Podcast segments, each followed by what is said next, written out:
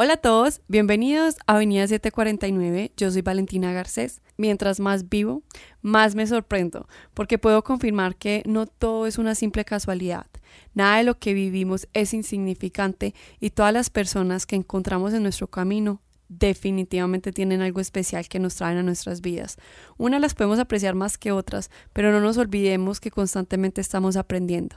La vida también tiene regalos y los tenemos que apreciar. Y hay otros que definitivamente olvidamos apreciar porque nos enfocamos en comparar nuestras vidas con los demás. A veces no valoramos lo que tenemos porque estamos constantemente deseando algo más sin darle el valor tan grande a lo que ya poseemos. Estamos en búsqueda de más y más, pero nos damos cuenta de que lo hacemos porque a veces estamos vacíos y nos descuidamos y descuidamos nuestro corazón, pero siempre todo vuelve y encaja, y ahí es cuando hacemos la búsqueda de nuestro interior y encontramos todas las cualidades y las hermosas fortalezas que tenemos, y que somos más valientes de lo que pensamos y que nuestra historia de vida tiene muchos aprendizajes, momentos valiosos e increíbles personas que la componen, que nos llenan de mucho amor, vida y una infinidad de felicidad. Siempre al final del día, el amor más grande que podemos sentir, el que nos salva, es el nuestro y el que los que realmente nos aman. Y aunque no lo creamos, también tenemos personas que desean y luchan todos los días con nosotros para que salgamos adelante, para que nuestras vidas mejoren y solamente quieren vernos felices. Así como Don Oscar, el papá de John Hyron, quien nos acompaña el día de hoy para contar la historia de su hijo y cómo ha sido esta lucha de años como padre acompañando a John Jairo cada día de su vida para que al final del día siempre todo valga la pena. Don Oscar, bienvenido a Avenida 749. Estoy muy feliz de tenerte en este episodio, de conocerte y conocer la historia que nos vienes a contar. Nuevamente, bienvenido a Avenida 749. Muchas gracias por la invitación. Saludo fraterno a todos los que nos escuchan. Esta es una narración un tanto dramática del, accidente de tránsito que tuvo mi hijo hace unos 14 años. Cuando me enteré, pues, el viaje más largo que, que, haya existido en mi vida fue ese, porque no, no, no, me rendía nada, yo desesperado por saber qué era lo que había pasado del accidente. Bueno, John Jairo iba en una motocicleta y se, se estrelló contra una, un bus pequeño y todo el mundo decía que, que, estaba muerto, que estaba muerto. Llegó, llegaron las unidades de, de, atención, bomberos, en fin, eh, ambulancias. Y alguien dijo que no, que él no estaba muerto, que estaba vivo. Entonces procedieron a llevar al hospital. Y allí, por fin, yo llegué al hospital después de, de, mucho rato y encontré otro, otra situación horrible porque este muchacho sí estaba prácticamente muerto porque era sangre por todas partes. Los médicos corrían unos por un lado, otros por el otro. Y entonces esos formaba una, una, película de, de, terror horrible, pues porque, porque uno no sabe cuantificar esas, la dimensión de, de, este, de ese accidente. Y bueno, nos tocó hacer muchas cosas, inclusive ayudarle a, dar prácticamente respiración artificial con una, con una pera, una bomba grande, porque hubo problemas en el sistema de, del oxígeno. Entonces mm, yo era desesperado apretando esa, ese, ese, aparato y viendo que, que, que la reacción era mínima. Es horrible, es horrible como padre mirar eso. Después ya el médico nos confrontó a la mamá y a mí para que, para que, para que diéramos una firma si estábamos de acuerdo con las intervenciones quirúrgicas que, que ameritaban. Y sí, efectivamente lo hicimos y mm, se lo llevaron. Y fueron 10 horas de estadía en, la, en, los, en, todas, en las urgencias, en, la UCI que llaman.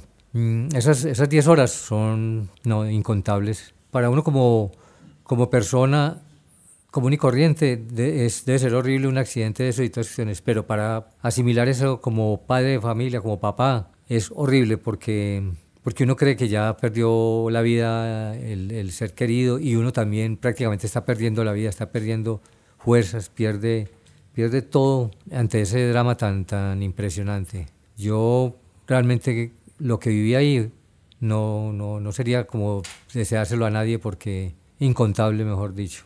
Las horas que fueron pasando después fueron todavía más dramáticas porque a Johero lo, lo entraron al quirófano y nosotros lo que sabíamos era del accidente normal, pero no teníamos versiones de, qué le había pasado en sí, en, su humanidad. Con el correr de las horas ya, ya empezaban a darnos información. Eh, unas cuatro horas en el proceso que estaban haciendo salió el médico y nos dijo que habían, que habían tenido que suspender la operación del cráneo, porque inicialmente iniciaron fue con, con, la parte del cráneo, porque allí era donde estaba la, la parte crítica de la, del accidente. y habían tenido que suspender esta, cirugía porque toda la sangre que, la, que le aplicaban la abortaban, no, no, no, no asimilaba nada de sangre. Entonces se dieron cuenta de que, de que él tenía un problema en el vaso, o sea, el vaso se había tirpado y como el vaso es el purificador de la sangre, por eso era que él no, no asimilaba.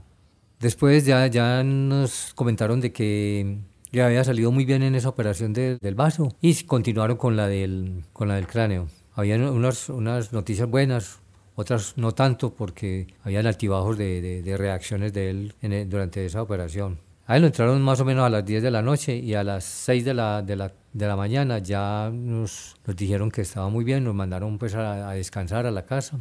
En, eh, en este lapso de, de, interrogantes que hacía el médico, es también muy dramático porque, porque la opción que daban de, vida era una sola en 100. Y decía el médico, yo voy a luchar por esa opción si ustedes me autorizan. Y de antemano le daban a uno todo lo que le podía suceder durante esa, durante esa operación. Podía quedar ciego o mudo, podía quedar inválido, parapléjico y o en una cama de por vida. O simplemente dejarlo morir en la sala de espera, en la camilla. Para tomar esa determinación es algo que, que uno, como padre nunca está preparado y de drama, de drama infinito, tener que decir, sí, mm, yo firmo, y luchemos por esa, por esa opción. Los comentarios, unos comentaban una cosa, eh, otros comentaban otros, unos decían, no, ese muchacho se va a morir. Entonces, todos esos comentarios. Sí, Oscar, yo creo que nadie está preparado para tomar una decisión así cuando se trata de la vida de alguien más. Y uno puede tomar decisiones a base del miedo, pero la mayoría del tiempo las tomamos es desde el amor. Efectivamente, eso es un, comparativo y definitivamente esta, esta decisión fue tomada desde, desde el amor paterno, materno, desde el amor a la vida, desde el amor a familia. Uno ahí se da cuenta de las fallas que ha cometido como, como, como padre, de las fallas que ha cometido en todo, en su familia, y entonces se vuelve aún más dramática la situación. Pero también Don Oscar se ve reflejado ahí la segunda oportunidad que la vida les dio. Después de la cirugía que tuvo John, ¿qué sucedió luego en la vida de él? Él estuvo en coma, en coma inducido 28 días exactamente. En esos 28 días todos los días nos daban la oportunidad de, visitarlo en la UCI, dos veces al día, por periodo de una hora, cada, cada sección, una hora en la mañana y otra hora en la tarde. Esa hora se convertía solamente en minutos pues o en segundos. Le apretaba la mano y yo sentía la fuerza que él me hacía, aunque los médicos decían que él no, no fuerza no, no generaba, pero yo sí sentía fuerza, yo sentía un calor y ese calor como que era calor de vida, calor de, de mucha esperanza. Entonces esa era, esa la parte que, que a mí me llenaba, pues eh, las noticias también eran unas buenas, otras malas. Unos días nos daban muy buenas noticias, la recuperación era buena. Otras veces nos decían que no, que se presentó una infección o que se presentó una complicación. Entonces, más o menos el día, el día 28, que, que fue cuando John Jairo ya mm, recuperó del todo, me, me, llamó mi hija desde Estados Unidos a decirme que yo que dónde estaba yo, que estaba perdido, que, que la mamá de John Jairo me necesitaba urgentemente en la clínica. Yo no sabía qué había pasado en ese momento, esa noticia, ¿qué, qué pasó? Entonces, desde donde yo estaba hasta donde llegué, yo me fui corriendo. Y yo, en, mi carrera, a una distancia, yo vi a la mamá de John Jairo. Y entonces yo pensaba, ¿pero qué pasó? ¿Por qué está ahí? ¿Por qué no está con John Jairo? Y yo corría, entre más corría, como que menos, eh, menos, menos avanzaba. Y entonces, hasta que llegué, y cuando encontré a John Jairo en una, en una silla de ruedas, casi me muero de la alegría. Lloré infinitamente. Y bueno, pues, le su abrazo, el medio el, de él. Le pregunté yo, Jairo, ¿quién soy yo? mi papá. Todavía la alegría fue más inmensa. Empezamos a, conversar y, nos confundimos en las charlas, en las alegrías, en los abrazos. Y yo, Jairo, ¿usted qué tiene? Y yo, no, lo que tengo es un hambre, la berraca. Entonces, bueno, eh, le, le consulté al médico, ¿puede comer? Dijo, lo que quiera él de comer. Ah, entonces, yo, Jairo, ¿qué va a comer? No, yo quiero una bandeja paisa. Llevémosle una bandeja paisa en ese momento, qué dificultad para conseguirle una bandeja paisa, pues ahí, no, no, bueno. Lo que me encontré fue un tamal, se lo llevé, se lo devoró, de ese, de ese tamal no dio, no, o sea, un momentico se lo comió todo. para pedir eso, se nota que quedó muy bien. Entonces me imagino, Oscar, que después de las cirugías y de salir de coma, John Jairo salió sano y salvo. Él sí quedó con sus problemas, él terminó hablando incoherencias, hablaba, por ejemplo, decía, páseme el colchón, y era, era el control del televisor, entonces eso lo fuimos lo fuimos copiando y, nos damos cuenta que cuando él decía que pásame el, el, colchón, pues sabíamos que era el control y le decíamos el control, el control. Y así lo fuimos encaminando nuevamente a su, a su vida normal. La recuperación fue rápida, rápida, rápida, gracias a Dios. Empezó a caminar con sus dificultades porque una de las cirugías que le hicieron posteriores fue de una pierna porque eh, se fracturó, fracturó las piernas, los brazos, ¿no? fracturas. El maxilar también se fracturó, mucho, mucho. Jairo tiene muchas operaciones como les contaba inicialmente y John Jairo luego de su recuperación total recuperó su normalidad de habla, de, de entender todo. Continuó con sus, sus, estudios, con su carrera y trabajó, manejaba carro, en fin, hacía todo lo, que es una persona común y corriente. Y luego de, un tiempo, unos ocho años, tal vez siete, ocho años, tuvo una recaída, empezó para atrás, para atrás, para atrás, para atrás, a caerse, a caerse y terminó en silla de ruedas nuevamente. Es un problema medular a consecuencia del accidente que la medicina no, no comprende por qué después de tanto tiempo se manifestó esa, esa situación. Y ahorita ya estamos en otro, en otro episodio de, de, recuperación, de muchos tratamientos, de muchas terapias, de muchas, de muchas alegrías, porque se nota que después de estar en silla de ruedas ya ha ido cambiando, ya lo hace con un, con un caminador, da algunos pasitos, tiene toda la voluntad, toda la alegría, todo el ánimo que es vital para eso, él la tiene toda y, yo lo felicito. Mi soporte que le pueda dar para que su recuperación sea rápida, pues lo hago con todo cariño, estudio para ver qué terapia le hago, qué cosas. Le hago aparatos para que practique, para que no esté quieto. Y es mi tarea y seguirá siendo mi tarea hasta que la recuperación sea total. Don Oscar, a veces la vida tiene otros planes que no entendemos que no sabemos qué van a suceder, pero siempre son los que más nos convienen. Y puedo decir con certeza de que uno de los grandes logros que John Jairo ha tenido se debe gracias a ustedes por el apoyo tan incondicional que le han brindado en todo este proceso. Desde luego, tengo que aprovechar esta oportunidad para ponderarle el, sacrificio de la mamá que ha sido íntegro, ha sido total, ha entregado su vida completamente a la situación de John Jairo sus disciplinas para su recuperación sea realmente la, la, efectiva. Y esa es la esperanza que tenemos. Y bueno, durante todas estas terapias que nos ha tocado, eh, hemos aprendido mucho y también se, hemos sentido frustraciones por otro lado. Para comentarles, es un médico que nos tocó una cita con él y, y, él lo primero que nos dijo era que Joharo jamás iría a caminar, que toda su vida sería en, en una silla de ruedas. Entonces, esa es una noticia, no es agradable pues esa noticia que nos dio ese médico. Salimos bastante eh, aporreados con esa noticia.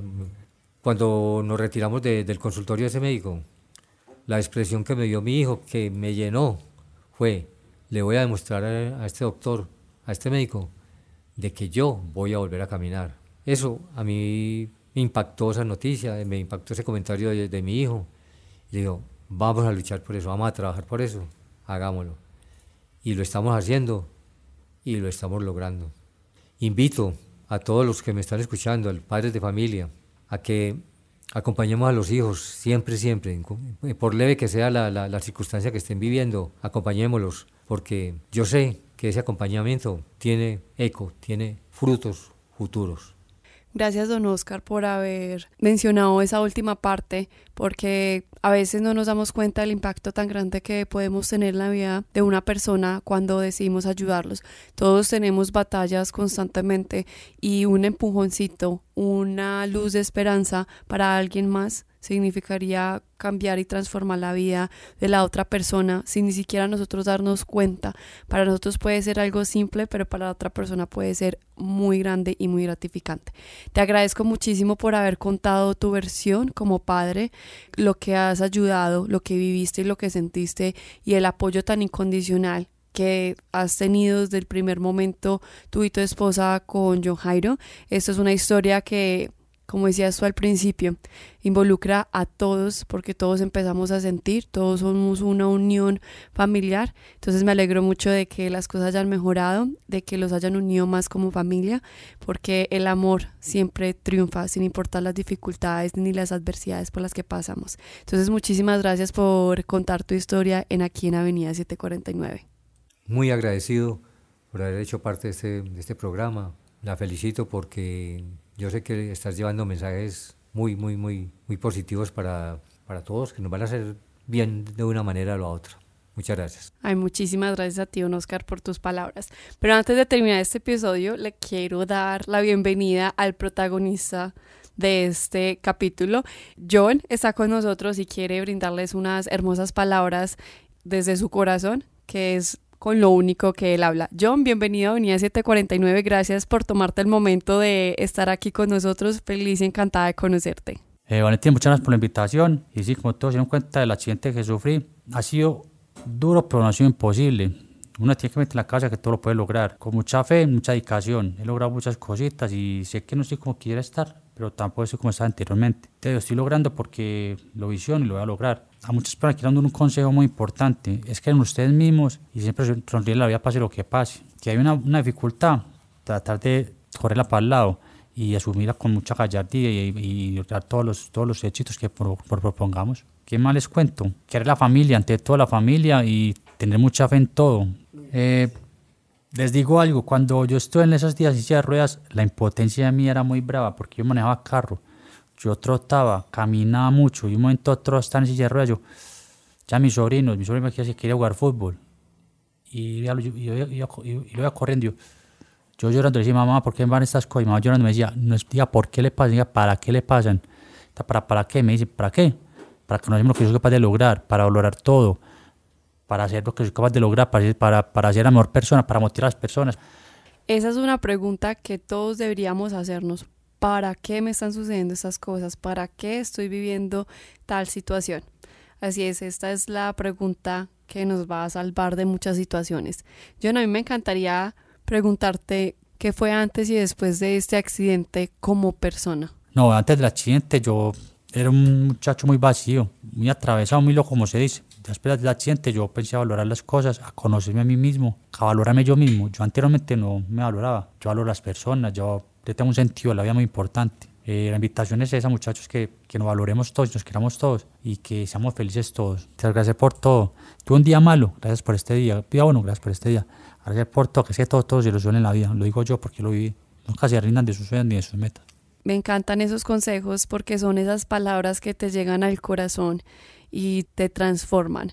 Muchísimas gracias John también porque a través de tu papá y a través de tu historia nos has inspirado bastante de que sin importar lo que nos suceda en la vida, sin importar las adversidades que tengamos, si nosotros siempre estamos constantemente luchando por mejorar, por mantener la fe, el amor, todo se puede en esta vida y que la vida sí nos da segundas oportunidades. Ya está en nosotros si las aprovechamos o no.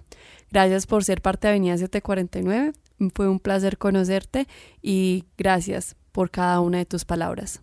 No, Valentina, muchas gracias por esta oportunidad, ya que quedo muy contento por haberme invitado. Algo que constantemente he estado escuchando desde que conocí a John es esta frase tan hermosa que dice, sonrían que por eso no lo cobran. Y realmente a veces olvidamos que vale la pena vivir, que vale la pena estar en este mundo para cumplir nuestros sueños y que a veces hay cosas y situaciones que nos hacen creer que la vida no se merece vivirla al máximo, que nos tenemos que encasillar en cuatro paredes para poder sobrevivir, ni siquiera vivir. Entonces recuerden por lo que ustedes se levantan todos los días. Si tienen un sueño, si tienen una meta, vayan por ella. No importa las cosas que tengan que hacer, los sacrificios que tengan que realizar. Al final siempre va a valer más nuestra felicidad que otra cosa. Entonces, si hay algo que realmente tu corazón desea, escúchalo por un momento y empieza a generar un plan de vida donde la meta sea esa, porque al final, cuando ya no seamos parte de este mundo, siempre tendremos un legado y ese legado hablará de todas las luchas que hicimos para llegar al lugar donde siempre quisimos estar.